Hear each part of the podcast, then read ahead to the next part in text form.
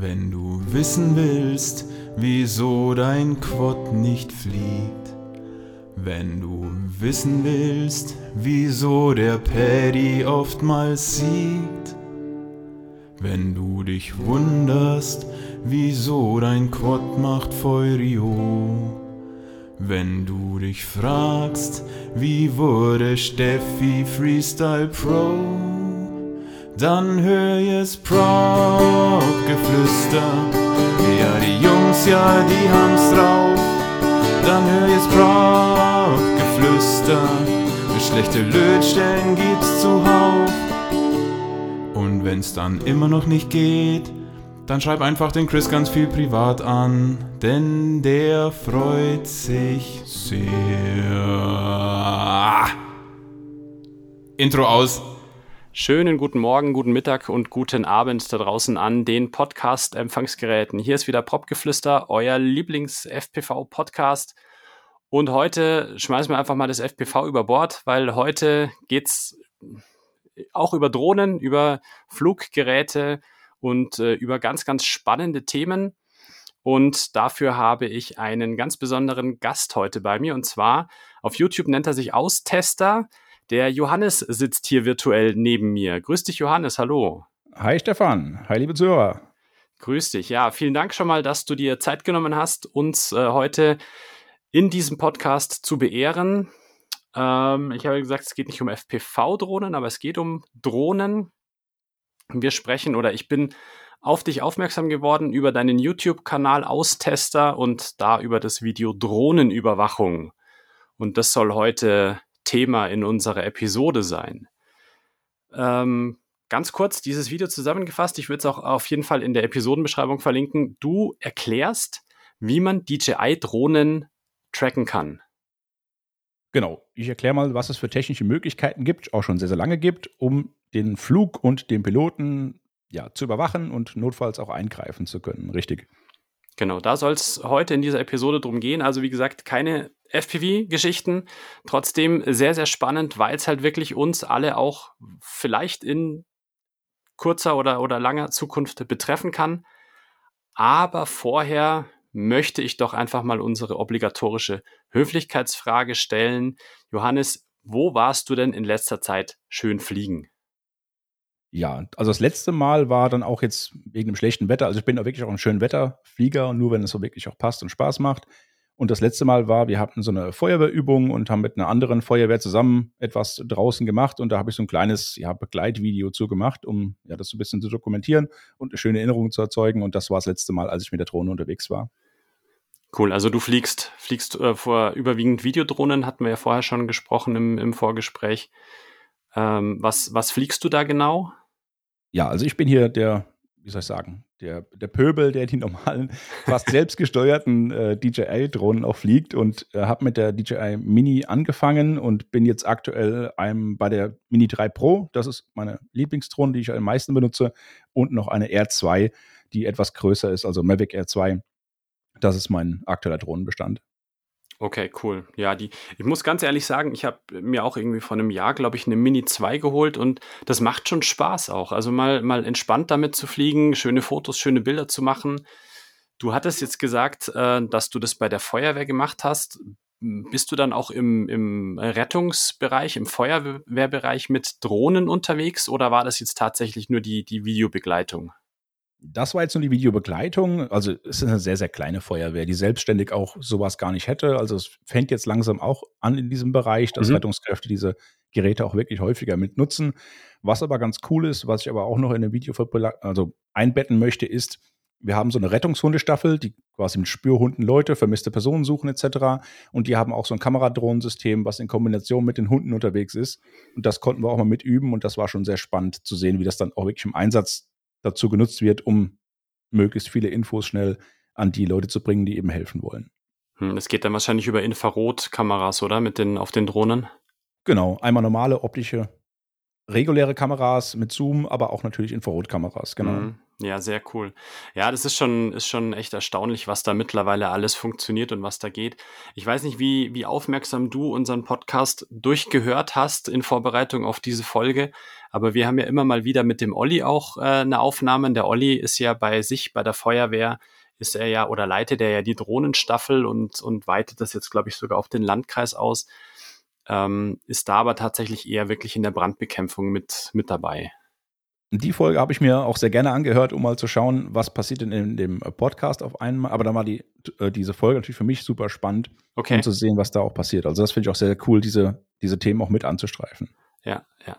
Und äh, für alle Zuhörer, die sich jetzt denken, boah, ich habe jetzt irgendwie gar keine Lust auf Mavic und Zeug und alles, keine Panik. Ähm, es gibt auch wieder anderen Content. Ähm, ich muss ganz, äh, muss jetzt ganz frisch nur, nur ganz kurz noch berichten, was äh, gestern der Postbote mir gebracht hat. Und zwar, der hat mir einen, einen Mini-Drag gebracht. Das ist ein äh, ganz, ganz toller FPV-Wing, den ich jetzt dann bald aufbauen werde und wahrscheinlich so in zwei, drei Wochen das erste Mal irgendwo in die Luft schmeißen werde. Also keine Panik, es bleibt auch bei FPV und ich bleibe auch den, den kleinen und agilen Koptern treu. Aber wie gesagt, das war tatsächlich so ein, so ein Thema, äh, mit dieser Drohnenüberwachung, das ich super spannend gefunden habe. Und ähm, was mich tatsächlich echt freut, dass wir jetzt heute mal ein bisschen über das ganze Thema quatschen können, Johannes. Ja, gerne. Gerne mal auf das Thema auch gerne ein. Genau. Ähm, also du hast ja dieses, dieses Video gemacht, ähm, in dem du einfach mal erklärst, was alles heutzutage oder beziehungsweise ich glaube seit 2017 gibt es ja dieses DJI Aeroscope schon, äh, was da schon alles möglich ist. Das das heißt, wir sprechen jetzt tatsächlich über ähm, DJI-Drohnen und deren Überwachung. Genau, also es gibt einmal so herstellerspezifische Lösungen, das wäre dieses Aeroscope-System. Und natürlich gibt es auch andere Möglichkeiten, technisch dann auch Flugobjekte ohne speziellen Herstellerbezug auch zu erkennen und dann eventuell dagegen Maßnahmen zu treffen. Aber ich habe mich jetzt speziell auf dieses DJI-System, auf diese DJI-Software auch dann haben eingelesen und darüber dann dieses Video auch gemacht, weil es mich sehr beeindruckt hat und auch gleichzeitig, wie wenig Leute wissen, dass es auch so lange in Betrieb ist, dieses ganze System.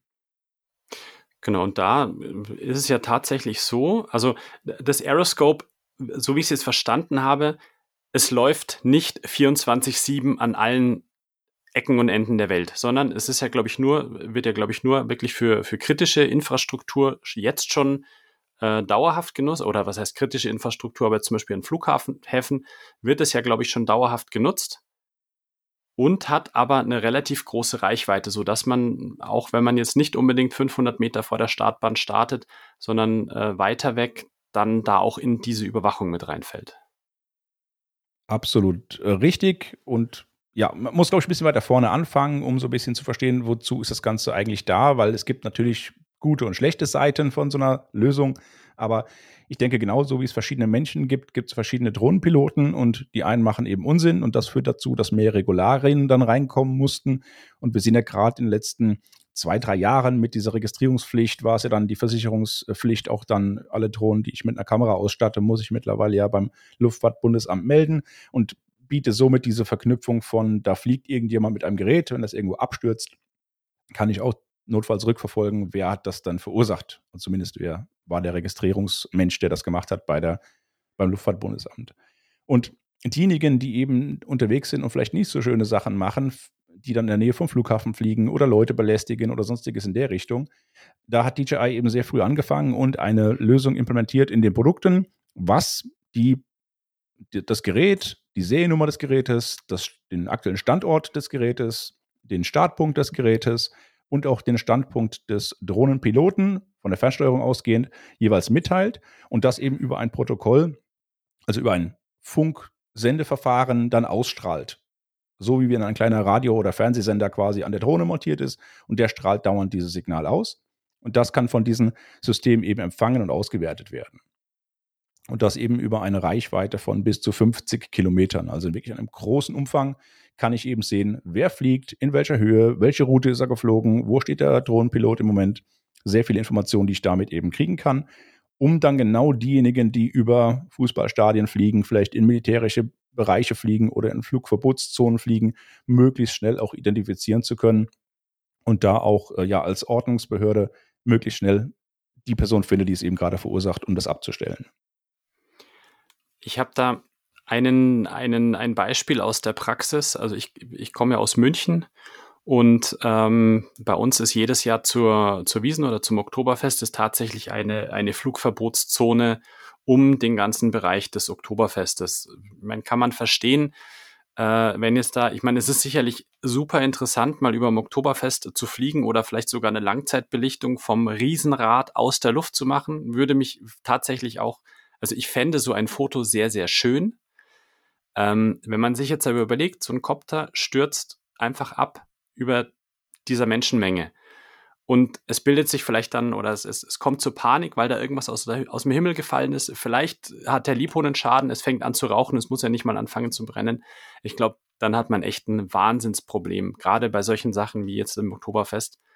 Und ähm, da ist es tatsächlich so, dass auch die, die Polizei München ähm, mittlerweile dieses Aeroscope nutzt oder da Zugriff drauf hat. Ich weiß jetzt nicht genau, wie das funktioniert, aber die ähm, haben es mittlerweile so, so gut drauf, ich meine, das ist ja auch überall immer Polizei unterwegs zu wiesen, dass die die Piloten, sobald die das Gerät anschalten und die Fernbedienung anschalten, dass da innerhalb von ein, zwei Minuten dann eine Streife da ist. Das heißt, die meisten Piloten, die zur, zum Oktoberfest eine Drohne starten wollen, werden noch am Boden mit dem Fluggerät gestoppt. Ja, also es gibt sicherlich viele Beispiele, die auch vernünftig sind. Und ich meine, es gibt bestimmt wenig ich habe zumindest wenig Meldungen gesehen, wo jemand von einer herabfallenden Drohne jetzt irgendwie großartig verletzt worden ist in einer gewissen Menge. Aber natürlich löst sowas auch vielleicht eine Panik aus oder man weiß ja auch nie, inwiefern man auch Drohnen nutzt, für irgendwelche Sachen zu machen, die überhaupt nicht schön sind. Und dann ist natürlich auch sinnvoll, Techniken zu haben, die das Ganze unterbinden. Und was da interessant ist, oder um eher eine Frage zu beantworten, das ist ein kommerzielles Paket, was auch Firmen kaufen können, die jetzt sicherheitstechnisch irgendwie unterwegs sind, als Security-Dienst zum Beispiel. Ich weiß aber nicht, ob das in Deutschland auch erlaubt ist. Aber die können dieses System quasi aufsetzen, auch mobil, um genau wie bei Events dann so eine Zone einzurichten und dann ähm, da auch gegenzuwirken. Und was auch spannend ist, sie können sogar auch eingreifen und eine Notlandung zum Beispiel verursachen. Also man kann die Drohne auch zwingen zu landen. Um ah, okay, das heißt, das heißt, es geht auch in, in beide Richtungen. Genau, also dieses Notsystem ist dafür auch geeignet, um dem ähm, Drohnenpiloten die Steuerung abzunehmen. Ja. Wow, okay. Okay, das, das wusste ich jetzt tatsächlich noch nicht. Ähm, aber das ist ja auch nochmal noch mal ein krasser, krasser Schritt. Ja, da gab es sogar auch in den letzten Tagen nochmal neue Infos zu, dass ähm, ich müsste gucken, wer es gemacht hat, aber auch eine deutsche Uni hatte dort recherchiert und geschaut, dass eben die Kommunikation, die dort stattfindet, in die kann ich auch eingreifen, auch wenn ich mit eigenen Mitteln da softwareseitig was entwerfe, mhm. um diese Kommunikation quasi dazwischen zu gehen und das dann ähm, zu übernehmen. Okay. Ja, das ist, ja, solange es seitens DJI wahrscheinlich abgesichert ist, ist es okay. Aber wenn es da Dritte von außen mit eingreifen können, ist es natürlich dann vielleicht doch wieder nicht so optimal. Ja. Es gibt noch eine sehr interessante Änderung. Die ist zum einen gut, zum anderen schlecht, ähm, dass dieses Aeroscope-System an sich von DJI in diesem Jahr auch abgekündigt wurde. Das heißt, die Weiterentwicklung dieses Produkt, dieser Software zur Steuerung etc., das wird wohl aktiv abgekündigt. Und somit ist das nicht mehr verfügbar und ähm, ja, ich weiß nicht, inwiefern das von Behördenseiten noch weiter supported wird, mhm. aber an sich wird das nicht mehr weiterentwickelt. Aber meinst du, es wird dann einen, einen Nachfolger geben? Ja, ich weiß nicht, inwieweit das in der FPV-Szene schon äh, diskussionswürdig war, aber da dümpelt ja auch seit Jahren dieser Begriff Remote ID mhm. herum. Ja, ja. Und vom Prinzip her ist es ja das Gleiche. Also ich zwinge da die Drohne einen gewissen äh, Informationen auszusenden, aktiv, so dass ich das in verschiedenen Bereichen auch lesen kann oder mit, mit, mhm. war mal im Gespräch, dass eine App auf dem Smartphone theoretisch sein könnte, um dieses Signal zu empfangen und zu interpretieren, auszuwerten. Und dieses Remote ID ist quasi schon in den USA seit September letztes Jahr wurden die Drohnen verpflichtet, Remote ID zu unterstützen. Und ab diesem Jahr, September, muss es quasi jeder, der mit der Drohne fliegt, auch aktiv haben. Aber nicht in Deutschland, oder? Genau, das ist hier noch nicht der ja. Fall. Ich denke, man sieht halt auch nur, dass Sachen, die in anderen Ländern in Anführungszeichen gut funktionieren, auch schnell den Weg zu uns finden. Und man muss, das kann man jetzt mögen oder nicht, viele Sachen gerade aus dem amerikanischen Bereich werden ja auch sehr stark hier auch mit übernommen. Und die Technologie ist sozusagen schon eingebaut. Hm. Und ja, was halt da ein Punkt sein kann, dass ich in Zukunft also als ja, der Nachbar, der sich geärgert fühlt, könnt ihr vielleicht meine App aufmachen und sehe direkt, hey, das ist diese Seriennummer und äh, ich kann direkt die Behörden alarmieren und sagen, hey, guck mal, der fliegt hier gerade über mein Haus, das soll bitte sofort unterbunden werden. Hm, das ist ja, das, was jetzt ja. ansteht, das Thema. Ja, wo, wobei wir dann auch immer noch die Herausforderung haben. Wir haben ja die in Anführungsstrichen normalen Drohnenpiloten, wie du schon anfangs gesagt haben, die, die einfach schöne Bilder machen wollen, die mal irgendwo was mit dokumentieren wollen. Oder jetzt auch in, in unserem im, im, im FPV-Bereich, die ihre Rennen fliegen wollen oder die vielleicht irgendwo mal im, im Wald oder irgendwo schön über die Wiese mit ein paar Bäumen ein bisschen freestylern wollen. Die werden halt dann auch wieder damit mit in die Pflicht genommen ich muss ganz ehrlich sagen, ich habe diese ganze Remote-ID-Sache, ich habe es in Amerika verfolgt. Ich habe es aber tatsächlich ähm, im FPV-Bereich jetzt so ein bisschen außen vor gelassen. Ich habe es mir nicht angeschaut, was da, was es da für Lösungen geben sollte, weil ähm, ich meine, unsere Flieger, die sind ja meistens alle selber gebaut. Da jetzt irgendwie was nachträglich einzubauen, stelle ich mir schwierig vor. Bei der DJI Avata zum Beispiel weiß ich, dass man die oder auch die DJI FPV, dass man die, glaube ich, nur noch starten kann, wenn man sie vor dem Start einmal kurz mit seinem Smartphone koppelt. Also da ist die Remote ID tatsächlich schon ja, vorbereitet oder verfügbar. Und ich denke, dass gerade diese, diese Consumer-Drohnen da ja nur softwareseitig nachgerüstet werden müssten. Ja, also ich da gibt es mittlerweile auch durchaus Seriennummern, Listen, wo man sehen kann, okay, hat diese Seriennummer diese Funktion mit eingebaut. Hm. Ähm, das muss man dann mal schauen. Aber ich sag mal, um auf diesen FPV-Bereich auch zurückzugehen, DJI hat ja versucht, mit der FPV zum Beispiel so ein bisschen diesen Zwischenschritt zu machen, aber mit einer Drohne, die letztendlich doch für jeden Consumer auch fliegbar ist und durch diese ganze eingebaute Verbotszonen Sicherung. Also wenn ich jetzt mit einem mit einer DJI-Drohne in meinem militärischen Bereich starten möchte, hebt die erst gar nicht ab. Und das sind ja viele Sachen, die dort hinterlegt sind, wo eben genau bestimmt werden muss, wo ist der Pilot gerade und dann unterbinde ich das, den Flug sofort. Ja. Das sind eben die Sachen, die für den Consumer eben das Thema sind. Und der FPV-Bereich, wo viel natürlich im Selbstbau passiert oder überwiegend im Selbstbau natürlich passiert, da ist natürlich die Frage, ähm, ich habe vielleicht abgesperrte Bereiche, die auch dann für so ein Flugevent zum Beispiel auch dann natürlich ohne Remoter, die äh, geflogen werden können, rechtlich sauber. Hm. Um ähm, ja einfach da mehr Freiheiten zu geben, weil ich packe ja auch mehr Gewicht mit drauf, habe dann vielleicht auch aerodynamische Probleme. Also ich, da kann ich jetzt wenig mit, mitsprechen, aber ich hatte allein schon mal zum Testen so einen Aufkleber hinten auf die Drohne gemacht und die ist halt aerodynamisch so geformt, dass das super war. Der Aufkleber hat so ein bisschen abgestanden und schon hat die Drohne, die ist so ein Schlinger gekommen beim Fliegen. okay. Und die FPV-Drohnen sind natürlich ein bisschen anders gebaut und die haben jetzt teilweise auch dann, wie soll ich sagen, ne, GoPro obendrauf oder sowas. Ja, Vielleicht ja, genau. habe ich nicht so perfekt angepasst. Aber ich stelle mir halt vor, wenn ich dann noch so einen Kasten draufkleben muss für meine Remote-ID, kann das eventuell ja auch dieses Flugverhalten dann noch ähm, irgendwie verändern. Ja, ja, klar, logisch. Also das, das auf jeden Fall. Das ähm, muss, man, muss man berücksichtigen, klar. Ja, und dann, also wie gesagt, es gibt die, die normalen Drohnenpiloten und dann gibt es ja immer noch die, die bösen Buben, die irgendwas Schlimmes vorhaben und die werden sich dann wahrscheinlich auf ihren Selbstbau auch keine Remote-ID, kein Remote-ID-Kästchen draufpappen. Also das, das hat man wahrscheinlich dann auch immer noch die Herausforderung. Ja, ich bin ja schon sehr beeindruckt, auch wenn ich so manche FPV-Videos sehe bei YouTube, wie fähig die Leute sind, in kleinsten ähm, Bereichen mit höchsten Geschwindigkeiten zu fliegen. Hm. Kann ich mir einfach auch nicht vorstellen, dass jemand der das ambitioniert macht, überhaupt jemals gefunden werden kann, außer die Drohne äh, stürzt irgendwo ab und da sind irgendwie welche Fingerabdrücke drauf. Aber ansonsten, wenn diese Geräte mehrere hundert km/h fliegen können und wie soll eine Behörde dort in der Lage sein, das überhaupt zu erkennen? Und das ja, ist genau der Punkt. Ja, klar. Aber auf der anderen Seite, wenn man dann während des Fluges äh, erwischt wird, also der Pilot muss ja doch irgendwo stehen und der muss dann sein Fluggerät landen und dann ist dann halt nichts drauf, dann, dann gibt es trotzdem die Strafe. Also das, das zählt ja dann auch nicht nur, weil man im Flug nicht erwischt werden kann.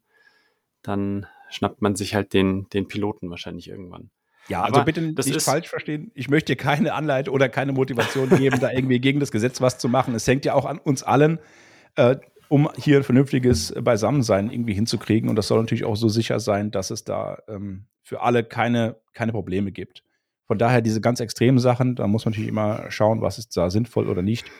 Genau. Aber Nee, also ich, ich denke, dass, dass tatsächlich auch die Leute, die sich da ambitioniert mit dem Hobby beschäftigen, auch schon seit einigen Jahren und äh, dann einen, einen ganzen Hobbykeller voller, voller Copter haben, der ja wahrscheinlich äh, den Wert eines Kleinwagens übersteigt mittlerweile, ähm, dass die sich wahrscheinlich auch nicht aktiv das Hobby kaputt machen wollen. Ich denke, da ist auch bei, bei jetzt, ich hoffe mal, den Zuhörern ein entsprechendes Bewusstsein vorhanden, sich auch im gesetzlichen Rahmen oder im sinnvollen gesetzlichen Rahmen zu bewegen. Und das soll auch dieses Video auf gar keinen Fall irgendeine Paragraphenreiterei oder irgendein so moralischer Zeigefinger sein, weil ähm, ich denke, jeder von uns hat schon mal sich vielleicht nicht ganz im legalen gesetzlichen Raum, aber trotzdem im, im Sinn vor, also über einer Menschenmenge zu fliegen ist was anderes, als wenn ich mal mit meinem Kopf da weil es halt so schön ist oder mit meinem Flieger mal auf 150 Metern irgendwo entsprechend entlang fliege, wo ich ihn vielleicht noch in, in Sichtweite habe oder hören kann, ob ein Flugzeug, Hubschrauber kommt.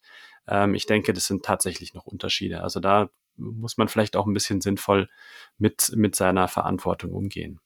Das war auch ein Punkt, wo ich mir viele Tage überlegt habe, machst du dieses Video oder nicht? Weil ich habe mir war bewusst, dass da ein gewisser Shitstorm zurückkommen wird und Aufregung passieren wird.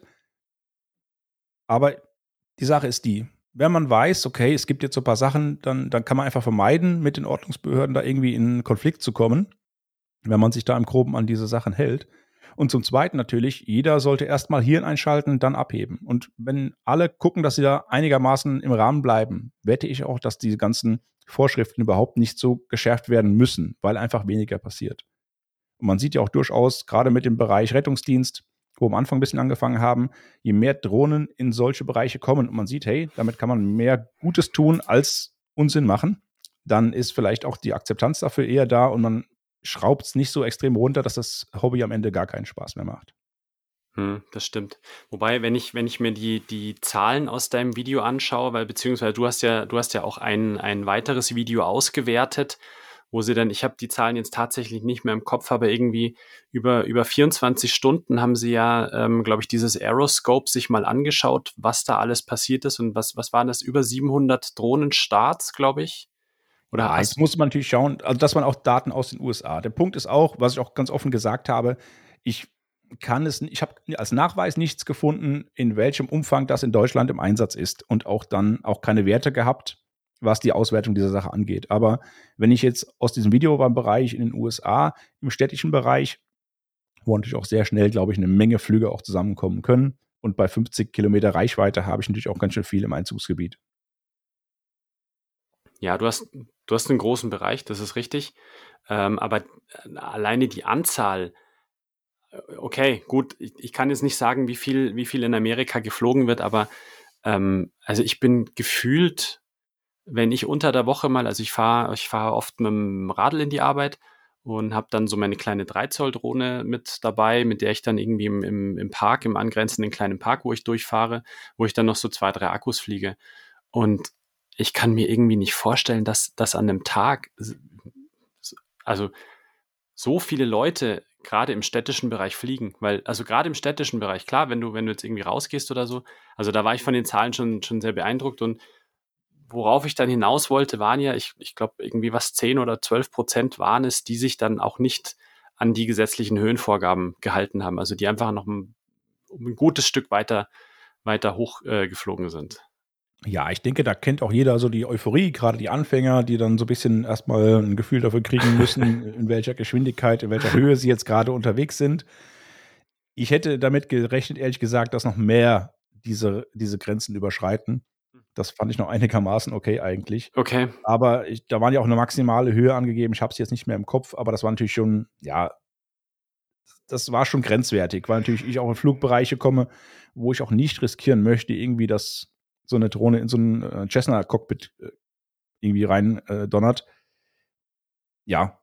Und ich denke, man sieht es ja auch hier. Es werden sicherlich die angegangen, wo man eine extrem, extreme Situation hat, aber jetzt dann wie beim Autofahren auch, wenn ich mal zwei, drei km/h drüber bin, bekomme ich ja auch nicht direkt die Strafe, sondern ein gewisses Überschreiten und eine gewisse, wie sagt man denn, gewisse Toleranz. Overlap Toleranz, genau, ja. lässt sich das sicherlich noch mit einbauen. Ja. Ähm, ja, und vor allem, vor allem, ich glaube, die, also äh, das sagst du ja auch in deinem Video ganz schön, ähm, oder, oder wird, glaube ich, im Video zitiert, ähm, es wird ja, glaube ich, auch nicht aktiv verfolgt. sondern es wird ja nur, äh, wenn, dann läuft so ein System oder kann so ein System passiv laufen, ähm, kann tatsächlich in Anführungsstrichen Risikodrohnen irgendwann identifizieren, also Drohnen, die regelmäßig über bestimmte Bereiche oder in bestimmte, ähm, über, über bestimmte Grenzen ähm, hinwegfliegen, beziehungsweise gegen, gegen Regeln verstoßen.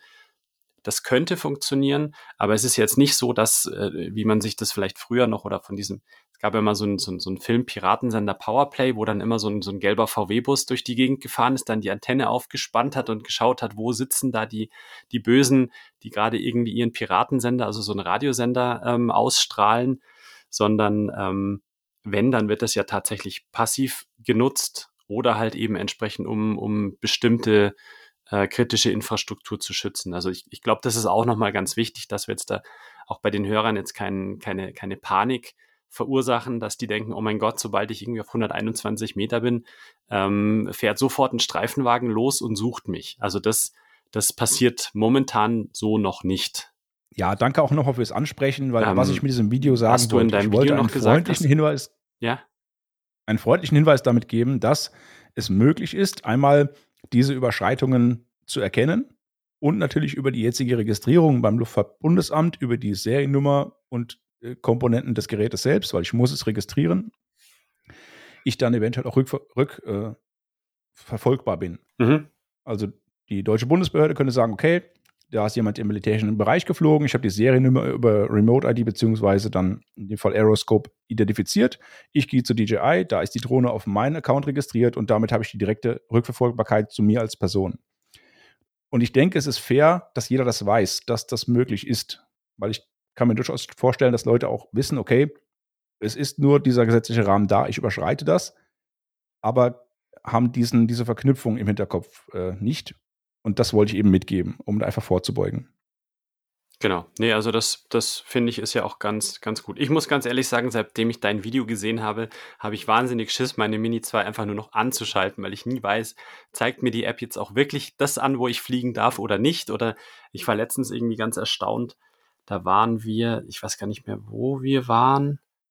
Und da wäre ich nicht geflogen und meine DJI Mini 2 hat gesagt, hier kannst du fliegen, komm, hau rein. Ähm, ja, das wollte ich eigentlich auch nicht erreichen. Also, weil natürlich das trübt ungemein dieses, diese Freude bei dem Fliegen. Und ich persönlich zum Beispiel, ich stehe sehr auf so alte Gebäude, Burgen oder so mhm. alte Ruinen oder sowas. Und es gibt bei uns in der Nähe zum Beispiel, da ist eine Ruine, eigentlich kein großes Thema, aber da ist direkt ein Radweg und eine Bahn, Gleisgeschichte direkt daneben. Und natürlich, das, das unterbindet das Ganze. Und wenn ich jetzt aber einfach an die Sache rangehen würde und sage, okay, komm, ich weiß das Ganze nicht, dann fliege ich halt meine paar Mal um diese ähm, Ruine drumherum, dann wäre sicherlich auch nichts passiert. Aber jetzt, wie du auch schon sagst, im Kopf ist so ein gewisser Schalter, wo du sagst, du musst vorher drüber nachdenken, was du jetzt gerade tust. Aber ich sag mal, gerade im Bereich dieser Mini unter 250 Gramm Drohnen ist ja immer noch, finde ich, ein sehr, sehr faires ja, Vorschriften, Leistungsverhältnis oder wie man es nennen möchte. Du kannst halt ziemlich viel machen und hast wenig Risiko, dass äh, bei der Sache was passiert, weil du einfach diese Gewichtsgrenze nicht überschreitest. Ja, und dann muss man, glaube ich, tatsächlich auch nochmal sagen äh, oder, oder nochmal äh, kalkulieren, wo fliegst du, wenn du jetzt über einen Fahrradweg und eine, eine, eine Bahnstrecke fliegst, wo vielleicht jede Stunde eine Bahn kommt. Klar, die Mini könnte genau in diesem Moment abstürzen, genau auf die Gleise und dann würde der nächste Zug nicht fahren können und du würdest dann wahnsinnigen Stau und Verspätung und alles verursachen, wäre natürlich doof. Ähm, aber ist wahrscheinlich weniger wahrscheinlich, als wenn du direkt neben einem Flughafen in Richtung der Start- und Landebahn irgendwo mit, mit startest. Ich ja, denke, das ist alles so ein bisschen die, äh, ja, auch ein bisschen die Ermessenssache. Ich habe noch ein bisschen darüber hinaus äh, auch nachgeschaut, was, was droht denn einem, wenn man denn dann doch erwischt wird. Und man ist ja normalerweise, wenn man jetzt tatsächlich, also es soll jetzt auch keine Rechtsberatung sein, aber man ist ja erstmal, so wie ich das verstanden habe, in einem Ordnungswidrigkeitsbereich, der zwar auch bis, glaube ich, 50.000 Euro geahndet werden kann, aber das Ganze jetzt auch, wenn jetzt niemand gefährdet wurde und wenn das alles ja, man wird erwischt und dann wird es halt zur Anzeige gebracht, dass man da, glaube ich, auch relativ glimpflich auch nochmal mit rauskommen kann. Also das, das ist auch nicht so, dass man gleich standrechtlich erschossen wird von der Polizei. Ja, ich hoffe, dass das auch nicht zu viel Angst macht, weil natürlich die Strafen können hoch sein, aber man muss natürlich überlegen, fliege ich jetzt über einem Atomkraftwerk oder fliege ich über einem Naturschutzgebiet oder fliege ich über einem Spielplatz abends, wo keine Kinder mehr da sind. Sind sicherlich äh, unterschiedliche Varianten, die auch dann wahrscheinlich manchmal auch zu Recht eine hohe Strafe kriegen, aber im, im meisten Bereich wird wahrscheinlich da davon abgesehen. Genau. Was nutzt du für, für Apps, um dich zu informieren, wo du fliegen darfst? Also verlässt du dich da ganz auf die, die DJI-App? Also das heißt, gehst du an den Standort, schaltest deine, deine Mavic ein und sagst, wenn die grün sagt, dann fliege ich los? Oder ähm, nutzt du auch andere Apps? Ähm, eigentlich gar nicht, weil letztendlich so viele, du hast eben gesagt, so Rahmenparameter zutreffen müssen, damit das alles okay ist oder nicht okay ist. Ich habe hauptsächlich Map to Fly mhm. als App ja. und Dronic habe ich auch noch installiert, aber am häufigsten nutze ich Map to Fly. Mhm, okay. Weil ich da schön die Gewichtsklasse und alles direkt noch mit eingeben kann und sehe auch die Bereiche, die vielleicht noch angrenzen, auf einer Karte auch schön markiert.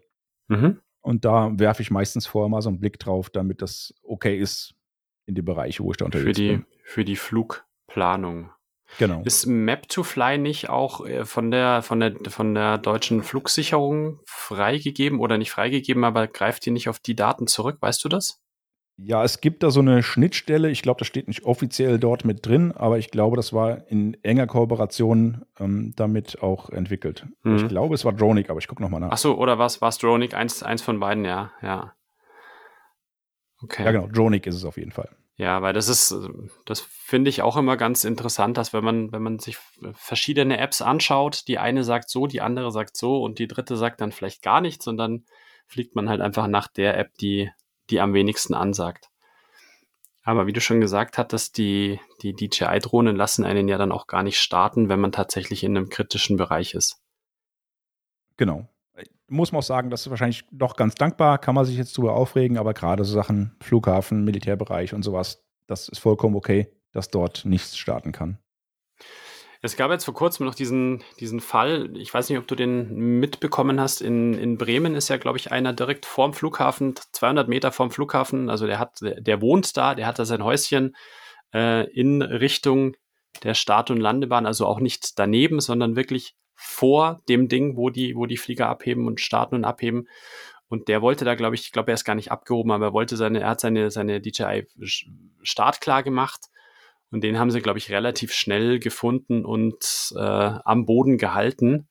Ich, muss, muss glaube ich, auch über das Aeroscope gewesen sein, weil das ähm, tatsächlich auch von der Flugsicherung oder von der Landesluftbehörde Bremen ähm, auch als Fall ähm, publiziert wurde. Also die haben dann auch gesagt, hier, Leute, wenn ihr schon so doof seid und äh, es waren zwei oder 300 Meter, es war wirklich kurz vor der Start- und Landebahn äh, wenn ihr versucht, da starten oder landen zu wollen, dann haben wir euch relativ schnell auch am Schlawittich.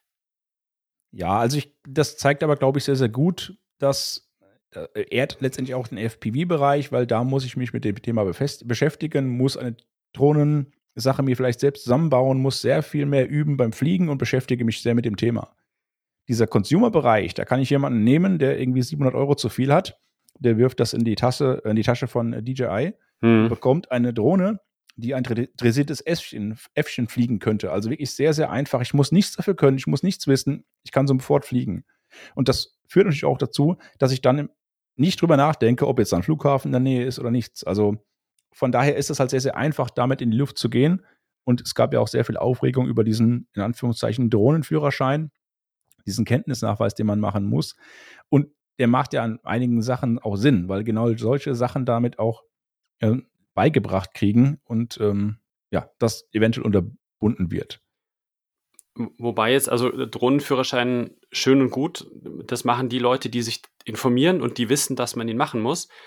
Aber ich sage jetzt mal, besagter Mensch, der 200 Meter vom Flughafen startet und landet, der ist halt vorher in Saturn reingelatscht, hat sich einfach den Karton genommen. Ähm, wie du gerade so schön gesagt hast, hatte 700 Euro zu viel, hat sich das zu Hause ausgepackt und wollte losstarten wahrscheinlich. Also das, Genau. Da müsste wahrscheinlich auch in Zukunft bei allen DJI-Produkten eine Schnittstelle da sein. Haben Sie Ihren, Ihren Drohnenführerschein oder Ihren Kenntnisnachweis und geben Sie mal bitte Ihre ID-Nummer ein oder so. Also wa wahrscheinlich, wahrscheinlich müsste das auch in die andere Richtung ähm, irgendwie funktionieren oder, oder ein, eingebunden werden. Ja, wobei ich mich gerade da frage, ob dann diese automatische Abhebesperre von DJI nicht gegriffen hat, weil es ja in dieser Flugscha Flugschneise ähm, des äh, Flughafens ist oder war. Ja, das weiß ich nicht, aber ich, hab, ich hatte irgendwann mal schlechtes GPS bei meiner Mini 2 und ich wohne relativ nah an einem Flughafen, also an einem, so einem kleinen Flughafen. Und ähm, da hat er wohl irgendwie das GPS noch nicht genau gehabt und hatte gesagt, sie befinden sich im Bereich Flughafen sowieso. Ähm, sie dürfen nur starten, wenn sie eine Erlaubnis haben. Haben sie diese Erlaubnis? Und dann konnte ich sagen, ja oder nein. Ja, also es gibt ja oder, auch. Oder es war, oder, oder ich hatte äh, vor, vor, vor Jahren auch mal eine Spark, oder es war mit der, ich glaube, es war damals mit der Spark. Ich weiß nicht, ob das mittlerweile noch möglich ist, aber damals konnte ich einfach bestätigen, ja, ich habe die Erlaubnis, hier starten zu dürfen. Und danach ist sie auch geflogen? Das habe ich nicht ausprobiert. Ich Okay, weil jetzt ist es auch so, technisch ist es so gelöst, du könntest theoretisch auch in einem militärischen Bereich starten, mhm. dann kommt diese rote Warnmeldung mhm. und du kannst aber auch vorher eine Genehmigung dir einholen, die du dort dann in der Software hinterlegen kannst und damit quasi deine Freigabe autorisieren könntest. Also das geht technisch schon, um mhm. das quasi zu überschreiben. Genau, also Deshalb ich, frage ich. Ja. Wie gesagt, ich, ich glaube, es lag einfach daran, dass ich schlechtes GPS hatte, weil das geht da um 200, 300 Meter. Ähm, ich, ich weiß es gar nicht, was dann. Ich, ich weiß nur, dass ich diese Warnung bestätigen konnte. Ich konnte sagen, ja, ich habe eine Genehmigung, ich darf hier starten. Und dann ist er, glaube ich, sogar gestartet. Ja, doch, doch, ich bin dann gestartet, doch. Ja, okay. Also gerade wenn man so nah am Flughafen wohnt, man Beileid übrigens bei der Sache, ähm, wirst du wahrscheinlich auch öfter dann einfach rausfahren, oder? Weil du es gar nicht riskieren willst, dann da. Nee, also das, wie, wie, also das, wie gesagt, das ist ein Sportflughafen, das ist kein Flughafen, ein Flugplatz. Mhm, so rum. Okay. Ähm, kleines Ding, da wird auch nur am Wochenende geflogen und, und auch nur ab und also das ist, ist jetzt nicht tragisch. Und das Feld, wo ich fliege, das ist tatsächlich noch außerhalb des, des Kontrollbereichs vom, vom Flughafen. Deshalb wusste ich es. Also ich weiß ganz genau, wie weit ich eigentlich fliegen darf und ich fliege auch eigentlich gar nicht so weit und auch tatsächlich dann nicht so hoch, ja, sondern so maximal Baumhöhe. Und also als, als, als FPV-Racer ist das ja auch vollkommen ausreichend. Ähm, aber deswegen hat es mich halt gewundert und deswegen wusste ich halt, ich darf, ich kann hier meine Mavic oder meine Spark anschalten und dann hat die halt gemeckert. Das war, das hatte mich nur ein bisschen verwundert, beziehungsweise war mal interessant zu sehen, weil eigentlich hätten ja, müssten ja andere Leute in bestimmten Bereichen auch diese Warnung bekommen und dann ist es halt trotzdem sehr dreist, wenn sie dann trotzdem abheben. Ist halt der Vorteil für FPV-Flieger, also wirklich ursprünglich natives FPV, du schaltest ein, du fliegst los. Keine tausend Felder oder Bestätigungsfenster drücken, keine Software-Updates machen, etc.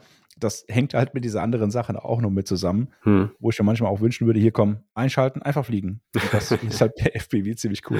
Ja, ja, das stimmt schon. Weißt du, wie das bei anderen Her Herstellern ausschaut? Gut, ich meine, DJI hat wahrscheinlich 95, irgendwas Prozent des, des Consumer-Marktes im Griff, aber es gibt ja, glaube ich, noch FIMI. Das ist ja eine, eine Firma, ich weiß nicht, ob du die kennst, die stellen ja auch einigermaßen gute Kameradrohnen her. Ähm, weißt du, wie das bei denen ist? Weil Aeroscope ist ja tatsächlich nur auf, auf DJI. Ähm, oder oder gibt es da, sind die ja, entspannter? Also kann da nicht viel zu sagen, ähm, muss Kennst ich nicht? sagen. Ich habe mich sehr stark auf DJ auch dann in der Sache auch beim Fliegen fokussiert. Mhm. Ich könnte es jetzt nicht sagen. Ich weiß aber, ich habe mal so zwei andere, einmal Syma, äh, die andere müsste ich mal nachschauen, so eine äh, kleinere, günstigere Drohne getestet, aber die hatte auch diese ganzen Komponenten nicht mit eingebaut. Also die hat auch kein GPS etc., nichts mit drin. Würde aber theoretisch trotzdem durch die Kamera verbaut etc. in diese Regulierung fallen, falls das eben mit diesem Remote-ID dann ein Thema wird. Mhm. Ja, okay. Aber wie du schon sagst, die Marktmacht ist eben auch sehr, sehr groß im Bereich für ja. DJI.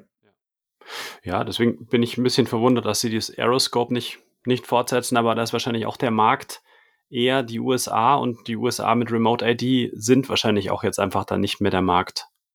Ja, es gab ja durchaus dann, ist ja auch ein chinesischer Hersteller etc., auch mit den ganzen Handelsbeziehungen da so ein paar Herausforderungen und mhm. im Rahmen äh, der Ukraine-Thematik ist ja auch durchaus diese Consumer-Drohnen-Thematik aufgekommen, dass eben durch die Standortbestimmung des Piloten dann natürlich auch, ja, echt Sachen gemacht werden, die nicht schön sind. Und ähm, ich kann jetzt auch nicht sagen, was der Grund dafür war, ob dann durch Remote-ID eh die Daten öffentlich sind, nahezu alle, die da eben normalerweise über dieses andere Protokoll äh, transportiert werden würden.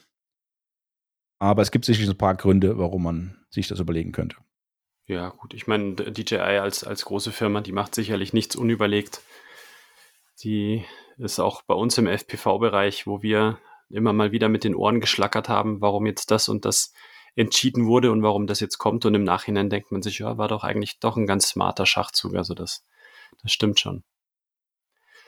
Ja, cool. Dann, ja, erstmal vielen Dank nochmal für das, für das Video, für das informative Video. Also ich werde es auf jeden Fall verlinken und alle, die das Video noch nicht kennen, sollten sich das Video wirklich mal anschauen. Es ist super interessant. Und auf der anderen Seite aber, du sagst, ich, ich finde auch das Intro total cool, wie du das gemacht hast mit, den, mit, den, mit der blauen, mit der roten Pille. Also ich möchte gar nicht zu viel spoilern von dem Video. Schaut euch das an, wenn ihr es noch nicht kennt. Ist, ist echt cool, aber ich hätte, ah, ich weiß nicht, ob ich nicht doch vielleicht die blaue Pille genommen hätte. Es tut mir auch wirklich sehr leid. Und es ist mir auch nicht leicht gefallen, das zu machen, aber ich, ja, wer sich das zutraut und wer sein schönes äh, Consumer-Drohnenflug äh, Unbeschwertheit verlieren möchte, der sollte sich's anschauen. Und wer immer im gesetzlichen Rahmen fliegt, der braucht sich's auch nicht anschauen. Nein, schaut euch das alle an. Das, das Video ist super. Ich finde, das Video ist super gemacht. Ich finde es ganz, ganz toll. Ich finde es ich find's super gemacht, auch mit, mit den ganzen Quellen, die man sich anschauen sollte, äh, wenn man sich in dem ganzen Bereich mal ein bisschen in so ein kleines Rabbit Hole verkriechen möchte. Ähm, nee, finde ich, finde ich toll, Johannes. Hast, also wirklich vielen, vielen Dank für diese Information und für diese Klarstellung. Und ich hoffe, dass wir FPVler noch lange, lange, lange davon verschont bleiben, weil wie gesagt, ich, ich kenne so viele Spots, die man fliegt, weil man weiß, dass da nichts passiert, die aber leider wahrscheinlich nicht fliegbar wären oder vielleicht über irgendein Flugverbot begrenzt werden könnten. Ähm, ist jetzt auch kein Aufruf zur Gesetzesbrecherei oder irgendwas. Und wie gesagt, das, diese Episode soll auch keine Paragraphenreiterei sein. Ähm, ja, aber also wie gesagt, vielen, vielen Dank für das Video. Ich bin's, ich finde es immer noch super und ich habe es mir jetzt, glaube ich, schon sieben oder acht Mal angeschaut. Nicht nur in Vorbereitung auf dieses Video, äh, auf diese, auf diese Episode, sondern weil es halt wirklich äh, zum einen toll gemacht ist und zum anderen halt aber auch super informativ. Also das, das muss ich jetzt, musste ich jetzt nochmal loswerden, sorry. danke, danke, danke. Bezahlung kommt dann später. Nein, nee, nee, nee. Nein. Ähm, ja, also finde ich, finde ich toll. Vielen Dank auch nochmal für die, für die Klarstellung hier in der, in der Podcast-Episode, dass du dir auch da die Zeit genommen hast. Ähm, genau. Und dann würde ich fast sagen, wenn du nichts mehr hinzuzufügen hast, dass die da draußen alle gefälligst normale Drohnenpiloten sein sollen und sich immer bewusst sein sollen, was sie denn auch anstellen, wenn sie den Akku anstöpseln. Genau, also generell Hirn einschalten, dann starten ist ein cooles Konzept und mehr will ich auch gar nicht dazu sagen. Ja, super. Dann vielen Dank für deine Zeit, Johannes. Und ähm, vielleicht läuft man sich irgendwann mal über den Weg oder hört man sich wieder oder sieht man sich irgendwann mal weiß man ja nicht, die, die FPV und die Drohnen-Community ist dann doch irgendwie, zum einen denkt man riesengroß, aber zum anderen dann doch ziemlich klein.